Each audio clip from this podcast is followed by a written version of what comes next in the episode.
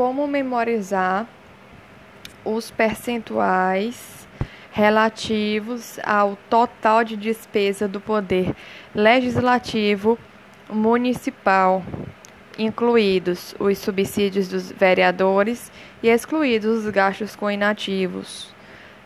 Este, esta despesa vai levar em conta o somatório efetivamente realizado no exercício anterior das receitas tributárias e das transferências previstas, receitas tributárias e transferências previstas. E o somatório é efetivamente realizado no exercício anterior.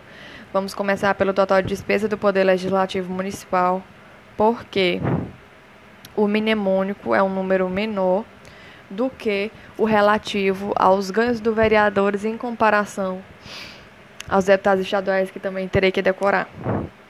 Então, o mnemônico inicial é 135.388, 135.388, 135.388.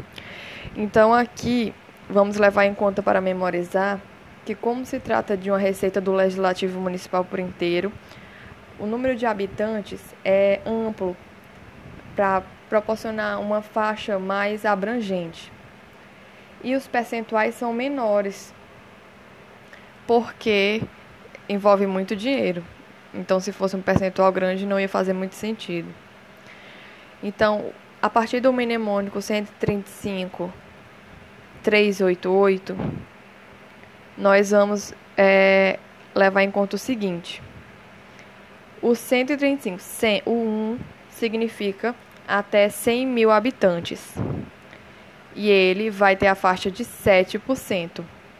O 3 significa até de 100, 100 mil e um, né? Até 300 mil habitantes. Vai ser 100% do somatório.